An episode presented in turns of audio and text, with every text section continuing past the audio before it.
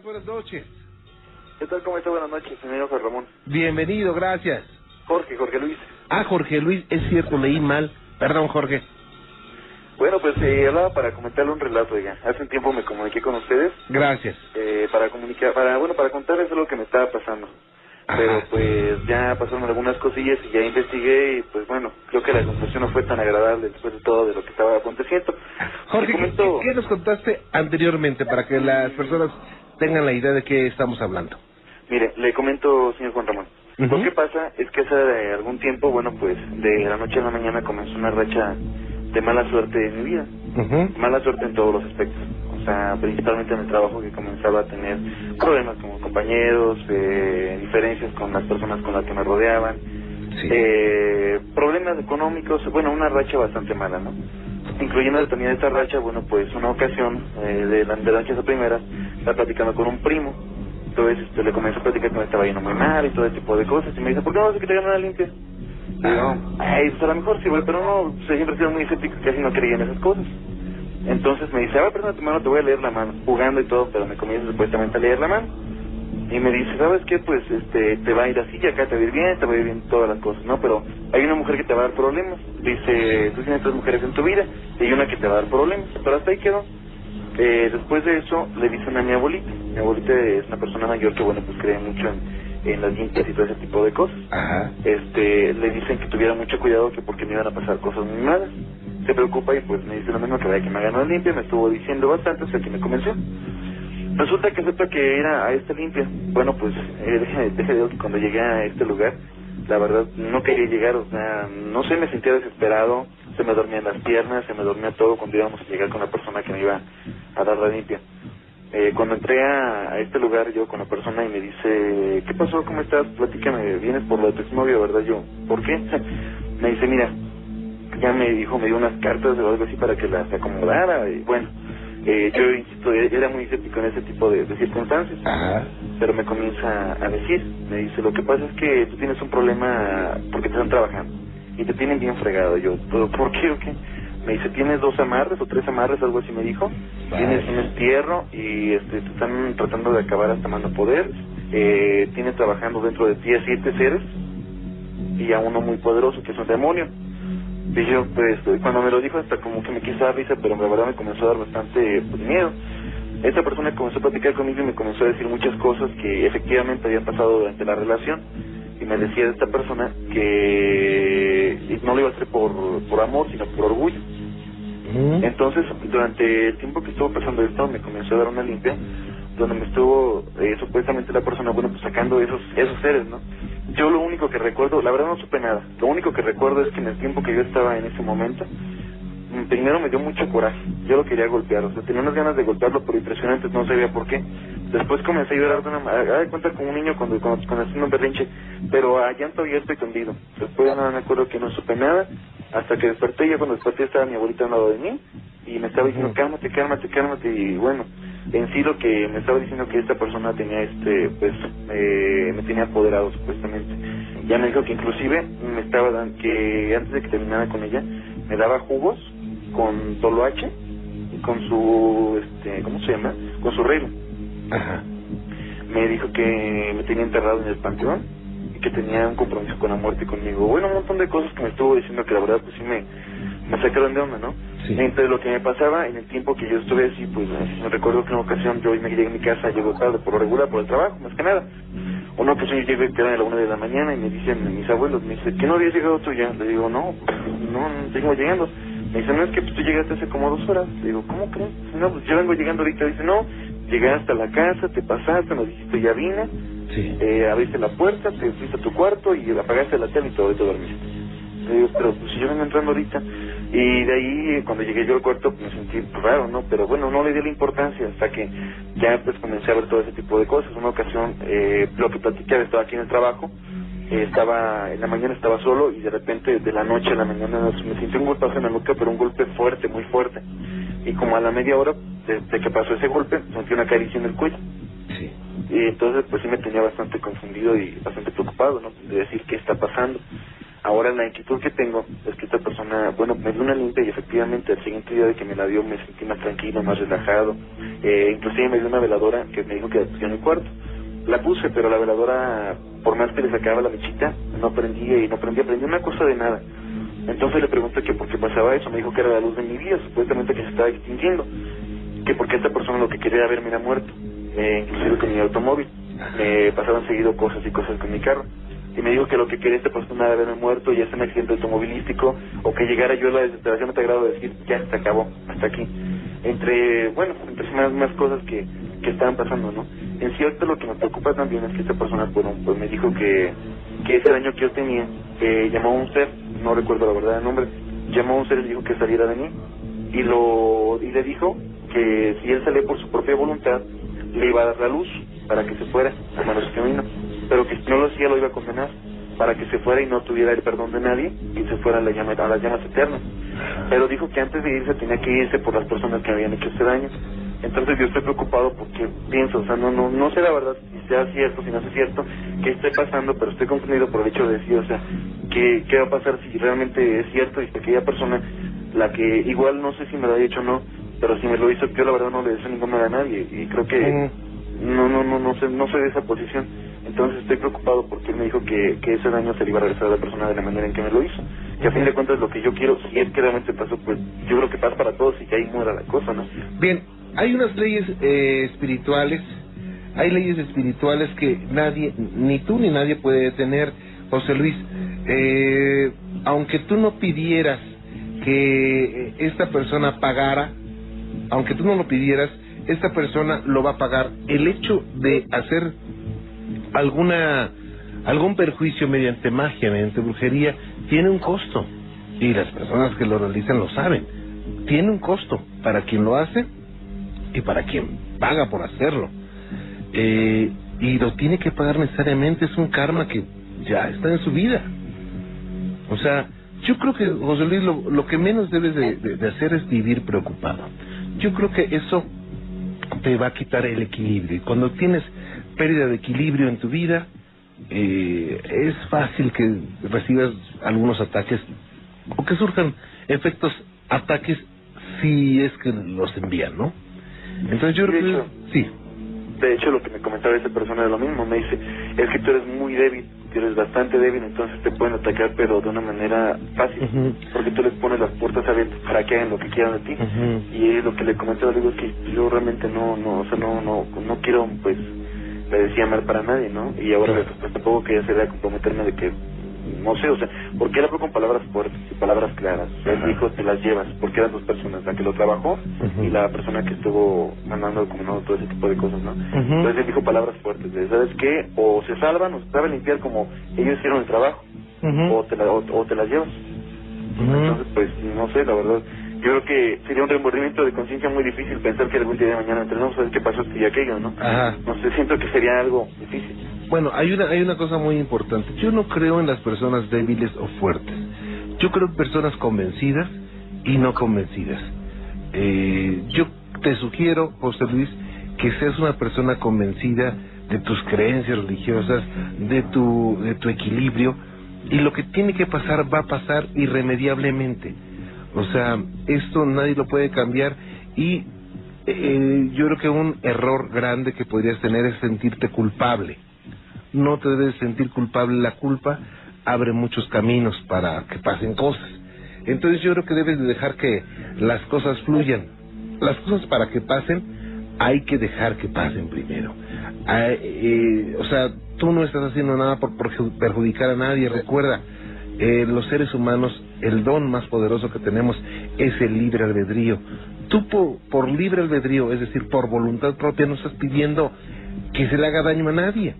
O sea, tú no quieres que, vamos, ni a las personas que te atacaron les hagan daño. O sea, tú es lo que tú quieres. Pero hay leyes que se tienen que cumplir. Claro. Eh, así es que yo creo que debes de olvidarte de esto, de sacarlo de tu mente, porque entre más lo tengas, pues le estás dando vida. Yo creo que es un pasaje de tu vida, o mejor dicho, una pesadilla en tu vida que ya pasó afortunadamente, gracias a Dios, y que debe de quedar en el olvido. Y a Bastante seguirle, fuerte. ¿eh? ¿Mandé? No, y bastante fuerte, realmente sí era desesperante y, y pues en momentos yo me recuerdo, salgo, este, porque estoy estudiando, entonces Sí. salgo cada fin de semana, salgo fuera y Sí, de repente venía en el carro y me dan ganas de aventar un purqueas, o sea, de la nada estaba contentísimo y de la nada estaba con un carácter de, Claro. de que me, me desesperaba por tantas cosas, ¿no? Que estaban pasando, pero bueno, pues finalmente creo que ahorita ya tengo un poco más de tranquilidad, un poco más de paz y pues parece que todo va, va mejorando. Ahora, José Luis, compartir mi, mi experiencia con ustedes. no, muchas gracias. Y ahora, ¿sabes qué? Ni siquiera te vas a dar cuenta si lo pagan o cuándo lo pagan, ¿eh? Nadie lo sabe. ¿Sabes que la vida te cobra cuando más necesitado estás? O sea, yo creo que tú has de haber visto a alguna persona en tu vida que dice, este cuate, ¿cómo hace de cosas malas? Y mira qué bien le va, cuánta lana tiene, eh, pero no, no, o sea, eso no significa nada. La vida cobra cuando más necesitado estás. Y seguramente, José, Jorge Luis, tú no te vas a dar cuenta de cuando lo paguen, ¿eh? No. Así es que ni te preocupes por eso. Eso, eso ya es un pasaje en tu vida y trata de vivir lo mejor que puedas, ¿ok? Sí. Este fue un verano cuando me la trajeron. Am, pues ella venía como siempre, como siempre me la traen y todo. Yo, yo soy evidente, no, yo no veo, Ajá. no miro. Y yo estaba en el diálisis en ese rato, me hicieron diálisis. Entonces llegó mi hija y le, le dije que ahí tenía sus regalos y todo para que los abriera. Entonces ella me dijo que pues que, que fuéramos a abrir los, los regalos. Fuimos y los empezó a abrir ella, pero yo me, yo me, yo me salí para la cocina. Ajá. Y, y cuando regresó yo para afuera, me dijeron mis sobrinitas que tenía una calentura muy fuerte, que le había pegado un de repente. Ajá. Entonces a mí se me hizo extraño. Dije, pues, calentura, ¿por qué si llegó bien? Entonces, me senté con él y dije, pues, ¿qué tienes, mija? Me dice, papi, es que, am, este, mi- miro, miro una, una señora Sí. to- toda vestida de blanco. Pero lo que pasa es que no me deja en paz. La, la, la miro en la escuela, me persigue por toda la escuela, me, me persigue a mi casa y, y aquí también, ahorita que llegué también me está, abrí los regalos y cuando los abrí la miro a ella, no me deja en paz, la tengo en la mente, pegada en la mente.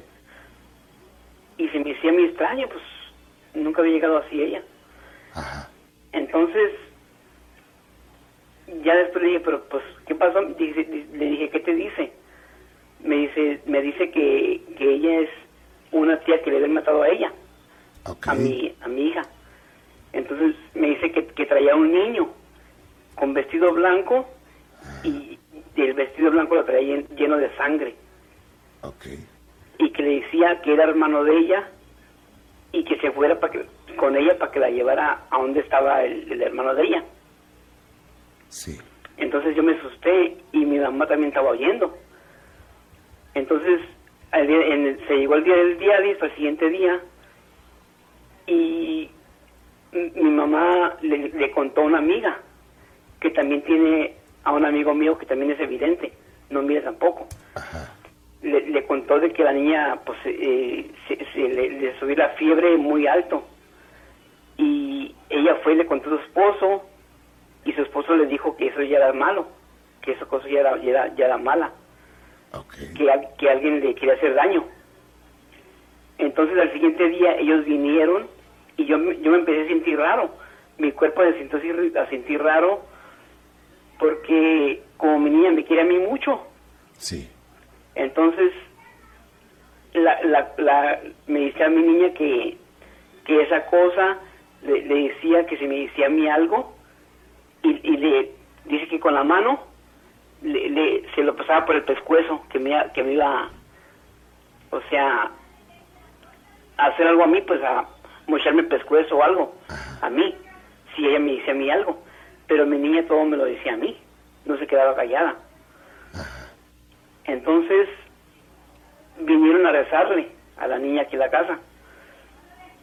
Entonces, cuando le estaban rezando y le, y le habló, el, el- mi amigo le habló a, a- a mi hija, le dijo, mija, ¿qué, qué es lo, qué es lo que le, le miraste la cara? Dijo, pues no, no se la miré muy bien, dice, pero l- la cara, eh, yo lloraba mucho, Sí. lloraba mucho, por eso sabía que, que ella era la llorona y tenía mucha sangre. Dice, ok, mija, dice, de aquí para adelante ya no la vas a volver a ver. Y, y dice que le agarró la mano a la, a la cara y se la pasó así. Y, y cuando dije yo, yo me agarré llorando y le dije, "Na- yo no voy a dejar que nadie le haga nada a mi hija. Y cuando yo dije, cuando yo dije eso, sentí un, un, un piquetito en el lado izquierdo, Sí. un pique, como que algo me entró para adentro.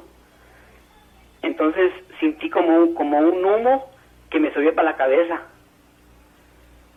Y, y cuando me paré, cuando me paré yo, no me podía pa- quedar parado porque me, me, me mareé, me mareó, me, me quería caer. Entonces, ya mi niña entró y me dijo, ¿sabes qué, Gabriel? Dijo, ya me, ya me siento un poco mejor, dijo, ya me siento mejor. Pero ya el que, me- el que se sentía malo ya era yo. Ya, ya, no, yo ya no, no me sentí igual. ¿Qué sentías, Ricardo? Sin- o sea que cuando me paré, sin, sin- sentí unos mareos que no, no, me, no me podía quedar parado bien, bien, pues como una persona normal, como No. siempre estaba yo. ¿No sentiste asco? Sí, sí, todavía siento asco y, y huelo cosas raras como, como ardí- ardillas, ge- gente muerta. Ah, como, como a coladera. Ajá. Ok. Es, es lo que huelo siempre, es yo como, como difun, un difuntos, así. Ah, Y em, se me viene la peste feo, así en veces. Ajá. Y entonces ya, eh, pues ya yo sigue yendo al diálisis, pero ya empecé a sentir cosas por, por todo mi cuerpo. Entonces ese mismo día ya los venimos a, por- porque mi hija me decía que la soñaba mucho, que esa cosa le quería dar para comer gusanos, que se la quería llevar y cosas así me decía mi hija. Entonces yo le dije, pues hay que pedirle a Dios, mija. Entonces ese día se, eh, se quedó dormida ella a un lado de mí. Entonces con mi mano, le puse mi mano en su, en su pecho y le, le empecé a rezar. Y se la empecé a, pues a entregar a Dios. Le dije a Dios que, que, que la recibiera, que, que se la llevara con Él, que, que me la salvara, que... Puras cosas así. Entonces mi niña nomás se, se volteaba para allá para acá, se volteaba para allá para acá y le decía, ah, ah, le decía así. Entonces al, al siguiente día la, estaba yo sentado en el sofá y, y llegó ella sola y me dijo, papi, dijo, fíjate que otra vez soñé algo. Sí. Dije yo, ay, ay, ay, otra vez lo mismo. Dijo, pero esta vez soñé algo, algo bueno. Le dije, oh, sí, dijo, sí, ¿qué soñaste, mija? Me dijo, soñé que, que la llorona me tenía agarrada de la mano y, y que Diosito de arriba mandó un angelito y, y el angelito vino para abajo y me agarró y me subió para arriba con Dios. Y pues yo dije, yo de dónde agar- ella no puede agarrar tantas cosas así, pues para- estaba chiquita ella. Sí. Y entonces ya para ya dije bueno, pues ya está ya está mejor. Pero yo yo sigo sintiendo cosas por mi cuerpo y todo así. Y se llegó el tiempo, lo más extraño que se me hace a mí de esto es que como yo soy evi- evidente, no miro, Sí. entonces en mis ojos es como, tengo como una pantalla, miro por negro, todo negro. Sí. Pero miro un angelito que vuela para los lados de, de lado izquierdo y lado derecho, lado izquierdo. Le miro las alitas que anda volando, los pies y le miro lo la lo que va lo que traen arriba los angelitos, La pero aureola. mande. La aureola, el círculo. Sí, la, la, la- ajá. Ajá. Pero lo que no le veo bien es la cara. Pero yo sé que es un angelito que anda volando. Ay, ay, ay, es lo que yo veo. Ah, Ok. Vaya, y es. Sí, sí, dígame. Ajá, y pues se- me hace muy muy raro a mí y ha sentido muchas cosas por mi cuerpo que todavía no, no y, y ahorita estoy hinchado, Ajá. estoy hinchado de mi lado izquierdo, todo el lado izquierdo. Y pues quería saber para él que no no sé. Bueno, para eso habría que hacer varias preguntas eh, que vamos a hacerle, por supuesto, Ricardo. ¿Ya fue con el doctor, con el médico? Sí, yo, yo, yo, yo, estaba viendo un médico desde que me pegó el, el, el, el diabetes. Ah, Y luego de ahí me, me, se me, me, se me- fallaron los riñones y de ahí empecé al diálisis. Pero sí Ok. estoy viendo un doctor. ¿y no le dice nada al médico? No. Ok. Bueno, eh, voy a hacer una cosa, le voy a comunicar con Gina en este momento. Eh, un- abrazo para usted y para todos los hermanos latinos que están del otro lado de la frontera echándole muchas ganas. Igualmente, muchas gracias. Que la pase muy bien. Bye bye. Hasta luego, gracias. Vámonos con Jorge Vázquez. Jorge, ¿cómo le va? Buenas noches. Bienvenido. Mire, yo escucho su programa desde hace mucho tiempo Muchas gracias. y este, por primera vez hablo porque llevo medio año con cosas, ataques demoníacos muy fuertes. Ataques demoníacos. Sí. Ajá. Este, mire, eh, haga de cuenta un día en la casa que renté, estaba en la computadora buscando oraciones de liberación Sí. y este, pues yo sentí algo feo. Entonces entro a, este, a la recámara donde estaba un amigo y haga de cuenta que un torbellino de aire espantoso, ¿no? Ujú. Y un frío, pero mm, no sé, así muy feo, muy, muy demoníaco, ¿no? Sí. Entonces saqué agua bendita y empecé a echar agua bendita y este y salimos hacia la calle y en la calle era una temperatura normal y adentro era una temperatura pero como si fuera un refrigerador. Y este de ahí eh, mi negocio iba muy bien muy bien. Y hace medio año haga de cuenta para abajo completamente. Y problemas tras problemas. Este, una empleada pues eh, trató de limpiarme con un huevo, dice que le dolía mucho la mano, empieza a limpiar un cristal, se cae de un banco y se rompió la mano en cinco pedazos. Uy. Y este, y así un montón de cosas. Y varias personas que, que he conocido me han dicho que tengo un trabajo muy fuerte. Y bueno, lo último que pasó grave, pues, tenía yo un perro chiquitito y este, y de repente se enfermó le tomo una fotografía, él está enfermo y este muere muere mi perro, veo la fotografía y atrás de la fotografía unas caras demoníacas muy feas, ¿no? Tengo la tengo la fotografía Sí. y hasta la fecha fatal, sueños muy feos, de repente me despierta algo y veo pues un enano con una cara espantosa burlándose de mí y pues ya es una desesperación. Claro. deudas hasta el tope, este, todo al revés, ¿no? Ok. Eh, ¿Esto nada más le ocurre a usted o a su familia también? A mi mamá.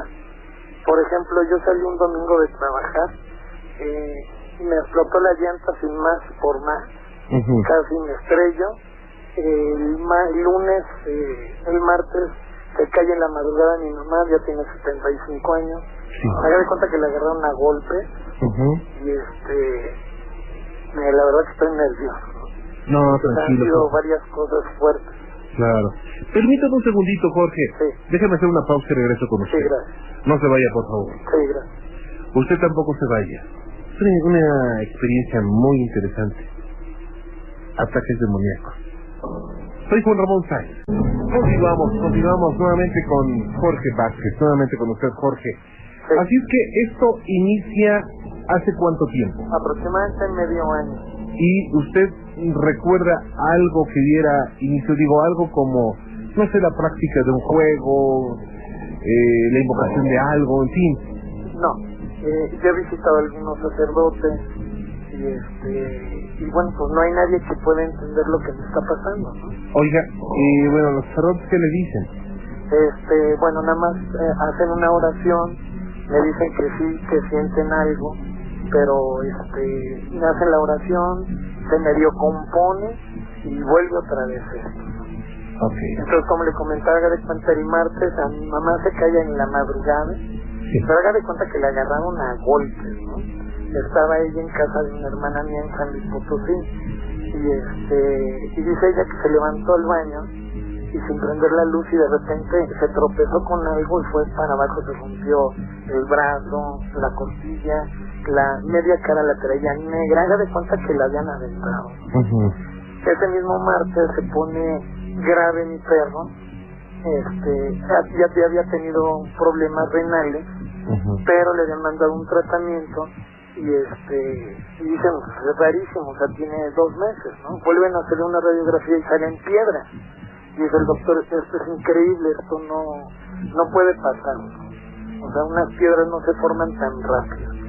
Y, al- y lo operan el siguiente día, sale de la operación. El sábado este, se pone muy grave, eh, llego yo al hospital, porque lo tenían en el hospital, sale adelante y el lunes pues se murió, o sea, se me murieron los brazos y este, digo, era un perro chiquito, ¿no? que para mí era lo máximo Claro. y este y, y, pues el doctor dice que no, que no pues no no no era para que él se muriera, ¿no? Claro. Jorge, usted me platica que, que hay personas que le han comentado que usted tiene un trabajo muy fuerte. Sí, de hecho ahorita vengo de un café que está en la calle y en Coyoacán. Sí. Este, me impactó mucho porque estoy sentado con un amigo en la en las bancas, ya sabe de, café, de qué café le hablo. Entonces de repente una chica se sienta y muy amable, este, sonríe y se acerca me dice, oye, sabes que eres un chavo que tienes mucha luz, este, pero sí, tienes muchas envidia, pero así empezó a soltarse ella como pues, sin preguntarle, ¿no? Bueno, ¿qué más ves? no? Ujú. mira, yo la verdad te voy a decir que veo que tienes un trabajo de santería muy fuerte, me describió la persona, este, y, y me dijo, es que no quieren verte bien. Entonces me impactó, ¿no? Porque anteriormente una otra amiga este, me dice, es que te veo muy mal, o sea, estás muy mal. Déjame limpiarte con un huevo. Le digo, es que no me gustan esas cosas. Que tú déjate. Saca, abre el huevo, se ve un velo muy feo, se ven unos picos hacia arriba. Y ella me dice, ¿sabes qué? Te tienen velado y te tienen, te tienen mucha envidia y se forma una calavera. O sea, impactante. Y esto es un trabajo para que tú termines en la vida. Y haga de cuenta que pues yo hago mucha oración todo el día. Tres, cuatro horas estoy orando muy fuerte, pero nomás no avanzo. O sea, después de ganar una cantidad bastante fuerte, se haga de cuenta que pues, nomás no. Y broncas con los bancos, este, broncas con la renta de la casa, broncas con la renta del negocio. Haga de cuenta todo al revés. Claro. Y, y muy, muy feo. Muy, cosas muy, muy feas. Por supuesto, déjeme comunicarle a Gina. Sí, gracias. Gracias, Dios la bendiga. Hasta luego. Miguel, ¿cómo estamos? Buenas noches. ¿Qué tal? Buenas noches, Juan Ramón. Bienvenido, gracias por estar con nosotros. Muchas gracias a ti por recibir la llamada. Pues te quería yo contar una, una situación que me pasó hace ya un poco de tiempo. Gracias. Y yo circulaba por la avenida Vallejo Sí, y a la altura del Hospital de la Raza. sí. Y yo tenía un, un, un bocho, ¿no? Por lo tanto, eh, pues iba solo, ya era noche, como diez y media, once y media. Y un momento, hay unas vías eh, para atravesar, eh, para llegar hacia donde está el hospital, sobre Vallejo. Sí, cómo no. Y volteé a ver la, el retrovisor, el espejo retrovisor del vehículo y vi una, una imagen de una persona, una mujer, eh, cabello negro, pues un poco largo. Oye, en- y en un bocho, digo, es una distancia cortita, ¿no? Puedes Es muy corto el vehículo y bueno, el retrovisor pues, no es muy grande. Ajá. Y no, no veníamos cansados ni mucho menos, pero, pero pues sí se, se me hizo eh, raro ver, voltear y ver. Y pues bueno, yo eh, quise no creer que veía, que había alguna situación ahí. Ajá. y volteo la mirada rápido al, al camino otra vez y cuando regreso a ver ahí seguía y en la segunda vez en la segunda ocasión que volteo a ver el retrovisor el retrovisor se me cae en las piernas Ah, caray. Entonces, eh, pues ya me, me, me desconcentró un poco y me paré justamente enfrente del hospital. Ajá. El espejo quedó atorado en el acelerador, en la parte donde se... pues, atrás del acelerador no se podía acelerar ya más el carro. Sí. Entonces, bueno, ya lo retiré, ya no pude colocar el espejo y ya llegué aquí a, aquí a la casa. Igual, eh, dejé el carro afuera como siempre, pero de ahí se suscitaron ciertas cosas aquí en la casa que, que pues sí llegaron a, a poner un poco de, de tensión, ¿no? Entonces, este, pues ya se, se suscitaron varias situaciones, problemas familiares. O sea, como que llegó una especie de, de- de mala suerte. Yo creo que sí, porque, bueno, no tanto mala suerte, sino que eh, empezaron a haber problemas eh, familiares, discusiones, eh, controversias que no se, no se arreglaban tan fácil. Y posteriormente vino una persona y pues hizo una especie como de, como de limpia aquí a la casa.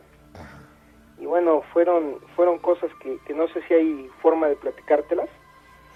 Este, pues de que vino a limpiar y, y me tocó verlo con él y ah, salían no sé si espíritus de cuestiones así de la de la casa a raíz de esa situación O sea, se, se, se, se compuso la situación eh, después de la limpia. después de la limpia se empezó a componer Ajá. pero eh, empezaron a pasar ya cosas más aisladas Sí. Ya era lo que pasa es que cuando vino esta persona eh, sacó por así decirlo a tres personas que se encontraban aquí en la, en la casa Ok. distribuidos en los cuartos y, y bueno, me tocó ver que hasta decía que era una señora, una, una anciana, Sí. le dejó tres araños en el brazo.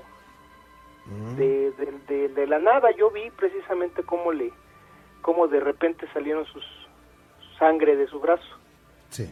Entonces de ahí se suscitó toda esa situación a raíz del carro y después del carro ya no se pudo, ya no jaló, ya no funcionó más el carro y no le encontramos explicación. Ah, con varios mecánicos y pues el carro ya está parado, ya no se pudo utilizar. Digo, y bueno, no, los amigos que tienen un bocho o tuvieron un bocho sabrán que es un coche muy sencillo para arreglarlo, ¿no? Así es. Que no es tan fácil decir, no, ya no jaló, sino eh, es muy fácil arreglarlo.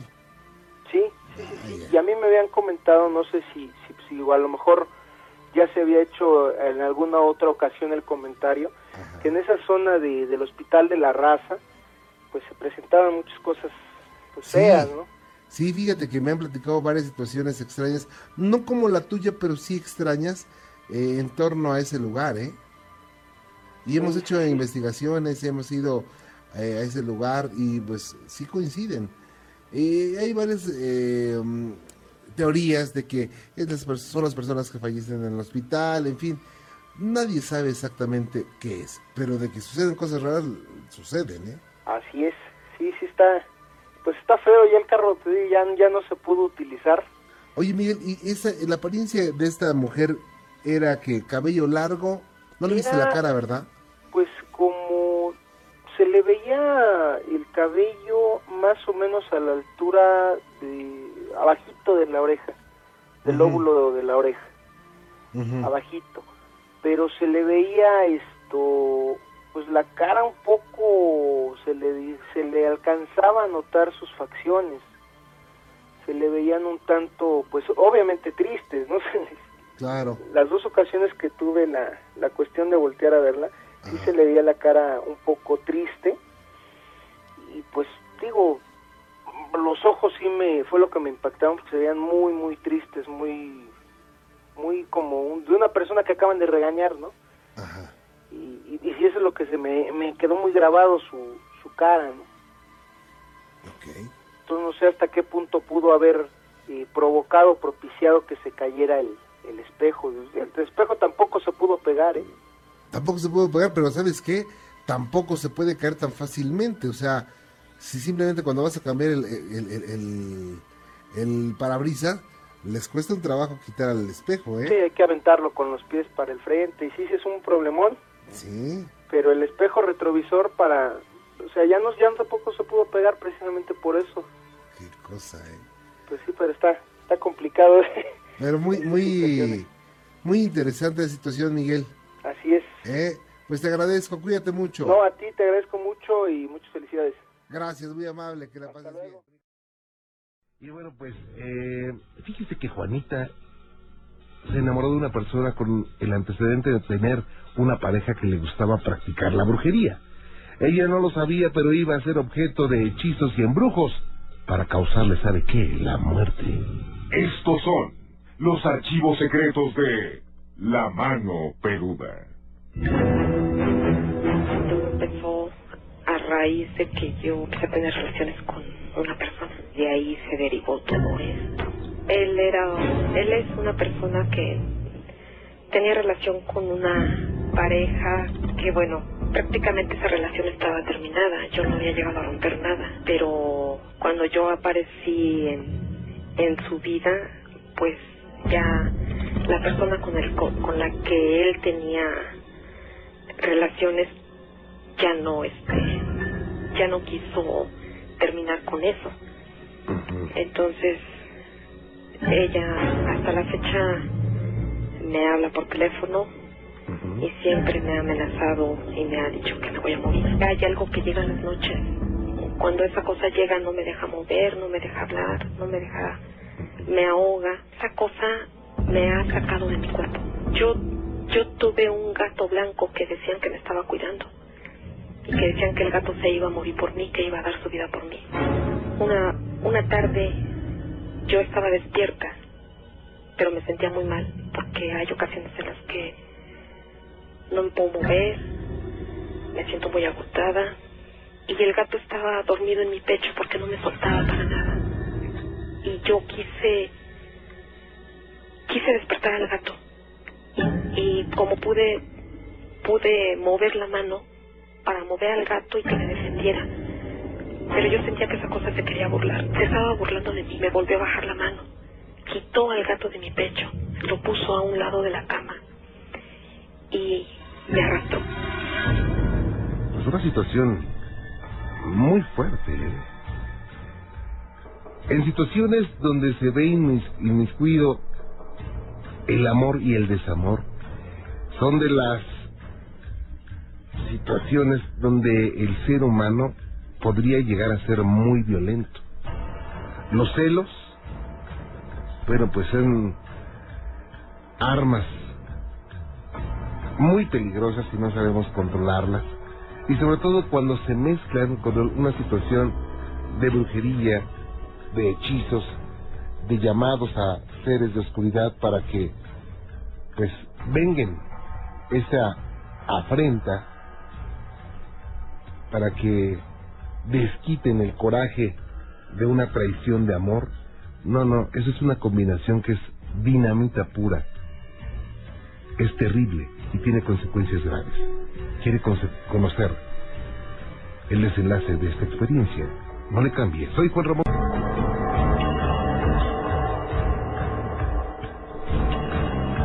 Pues estábamos, escuchando a Juanita, una situación, la verdad, muy interesante. Y bueno, pues ante la presencia de esa bestia que se, se sentía ella, pues obviamente indefensa. Pero afortunadamente recorrió el único camino efectivo para salir de ese problema. debajo de la cama y, y en ese momento me sacó. Yo llegué como a dos metros de altura cuando vi mi cuerpo en el suelo y entonces yo sabía que en ese momento esa cosa me iba a llevar. Lo único que pude hacer en el pensamiento fue decir, Señor, en tus manos encomiendo mi espíritu y mi alma. Y me soltó. En ese momento me soltó y yo volví a regresarme mi cuerpo. Solamente una vez lo he visto, es un hombre, porque yo tengo un hijo que a él también se le manifiesta, pero él sí lo ve. Es, es un hombre alto, muy alto. Y mm, viste de negro, tiene una gabardina negra, el cabello largo, y parece como si viniera de un aguacero porque llega mojado. Él lo ve. Yo solo una vez lo he visto, y sí es como él dice. He visto personas y todas las personas que yo he visto me han dicho que que lo que quieren es acabar conmigo Bueno, no es la primera vez que escuchamos que hay personas que a través de la brujería tratan de resolver problemas en los que la voluntad siempre será la que mande. Situaciones que comprometen. El hecho de hacer brujería o mandar a hacer brujería, obviamente es un compromiso que a veces tiene un precio muy alto. Hay que alejarse de todo eso. Son los archivos secretos de la mano peluda.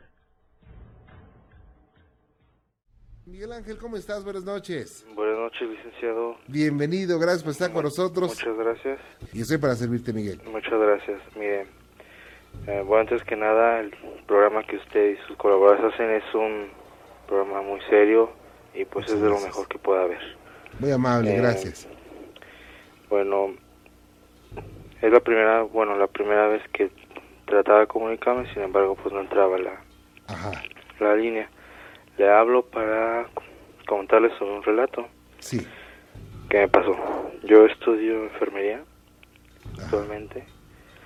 Mm, usted sabe que en el área clínica pues, son un chorro de, de, de sucesos pues, extraños, ¿no? Claro. En ese entonces yo me encontraba estudiando la preparatoria. Eh, en, en la preparatoria está situada en el barrio de Montecillo. No sé si lo haya ido a escuchar. Sí, cómo no. Ok. Bueno, yo vivo en el barrio de San Sebastián. Ajá. Eh, por ser una ciudad pues un poco más chica que el DF.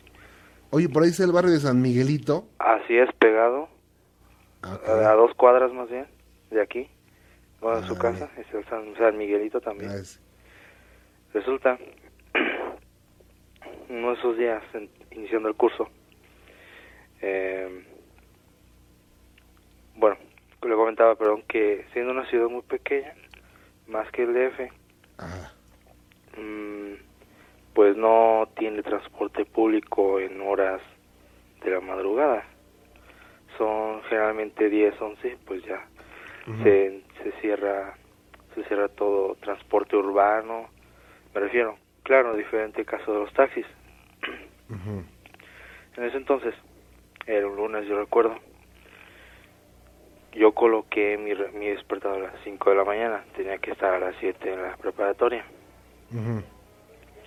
Bien, pues sonó el teléfono, me levanté, eh, pues ya me preparé y ahí vamos. Eh, mi mamá me acompaña a la esquina y veo que viene el camión.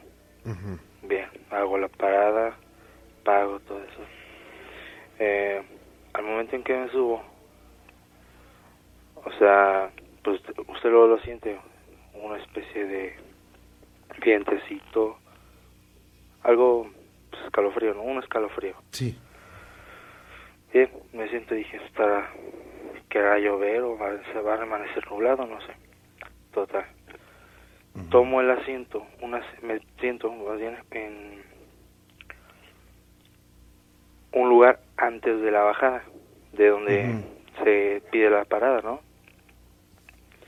Para esto, en el transcurso de la vía, yo identifico a una persona, no le vi el, rostro, Sí. totalmente cubierta como con una gabardina y sentada en la esquina izquierda del camión. Ajá. Bien, pues yo voy sentado. Cabe mencionar que nada, más era ese- esa persona, el chofer y pues yo, que acababa de abordar la unidad. Sí. Eh, bien, al llegar a la Alameda, pido la parada. Eh, pues no se para. Me deja dos cuadras más adelante, casi llegando conocido mercado de la República. Ajá. Cuando volteo, la persona ya no estaba. Sin que hubiera hecho alguna parada. O sea, digo, pues es obvio que no llevaba música, no había ruido alguno. Y pues al tocar el timbre se iba a escuchar perfecto. Claro. Sí. Pienso, pues eh, posiblemente se recorrió al otro, a la otra esquina, a mi derecha. Sí. Bien, no hice caso. Le digo, al tomar el periodo de la bajada, baja dos cuadras después. Y pues al voltear, la persona totalmente había desaparecido, o sea, ya no estaba. Vaya. Am, bien, me bajo, quizá a lo mejor un poco desvelado por la- el horario, ¿no? Me bajo y camino. Para llegar a la escuela se tiene que bajar un puente, eh, ya que arriba pasa el ferrocarril. Llego a la escuela y al llegar, pues la veo totalmente sola. Bueno, considerando que esa escuela antes era, era el hospital de los ferrocarrileros. Ok. Mm, veo totalmente vacía la avenida, ningún coche, nada. Bien, por curiosidad saco el reloj y dije, pues entonces ¿a qué hora son? Me voy percatando, cuatro y media AM. Cuatro y media. Ajá. O sea, sabiendo que yo había programado el reloj 5 de la mañana. O sea, que es un 5 a 6, te, uno se prepara, se alista y pues vamos. Una hora llegas, preparas todo, ¿no? Claro. Eh, todo el día pues fue pensar, pensar y pensar. Realmente no, no daba crédito a lo que pasó. Más por el hecho de que pues en esta ciudad no hay transporte urbano en horas de la madrugada y si pasan es el de transporte del personal. Por lo tanto pues no hacen, no levantan pasaje y pues realmente fue algo que pues sí me quedó algo algo marcado podemos decir Vaya. Qué cosas, nunca lo vas a olvidar, Miguel. No la verdad no Yo te agradezco mucho que nos hayas comentado esto.